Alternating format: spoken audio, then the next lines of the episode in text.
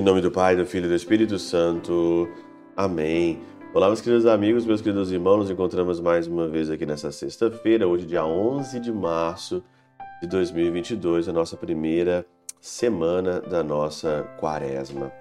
Hoje o evangelho muito interessante, como sempre, né? Estamos aqui então em Mateus, capítulo 5, versículo de 20 a 26. E hoje aparece aqui uma palavra meio estranha, mas uma palavra cheia de significado no Evangelho, no versículo 22, diz assim, né?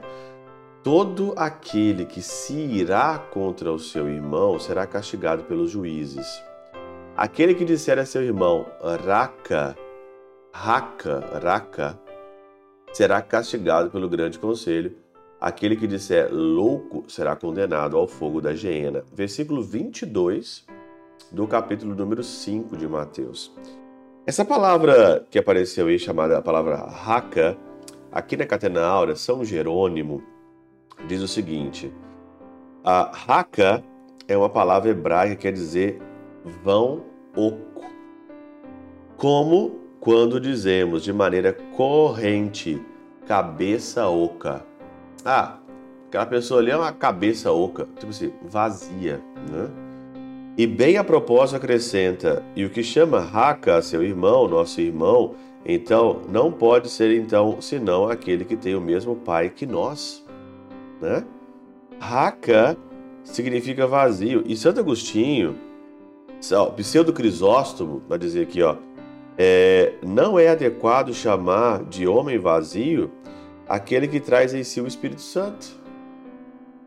Então você chama alguém, ou cabeça oca, mas aqui também vem é, muito dentro um certo desprezo pelo outro.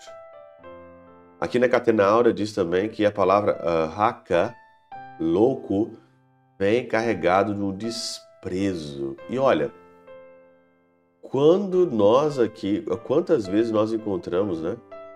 Quantas vezes nós estamos aqui neste mundo e nós presenciamos desprezos assim exorbitantes conforme outras pessoas.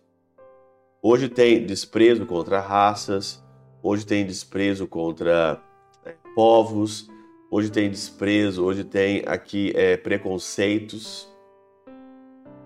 Se você é negro, branco, se você tem uma tendência, se você tem uma outra tendência, se você vem desse lugar, se você não veio desse lugar, se você está assim, se você não está assado, se você é mulher, se você é homem. Tem hoje preconceitos para tudo quanto é lado e não ficarão sem o seu juízo aqui. O pseudo Crisóstomo diz ainda, né? Assim como ninguém tem o Espírito Santo, assim como ninguém que tem o Espírito Santo pode chamar-se vazio, do mesmo modo ninguém que conhece a Cristo pode ser chamado de vazio.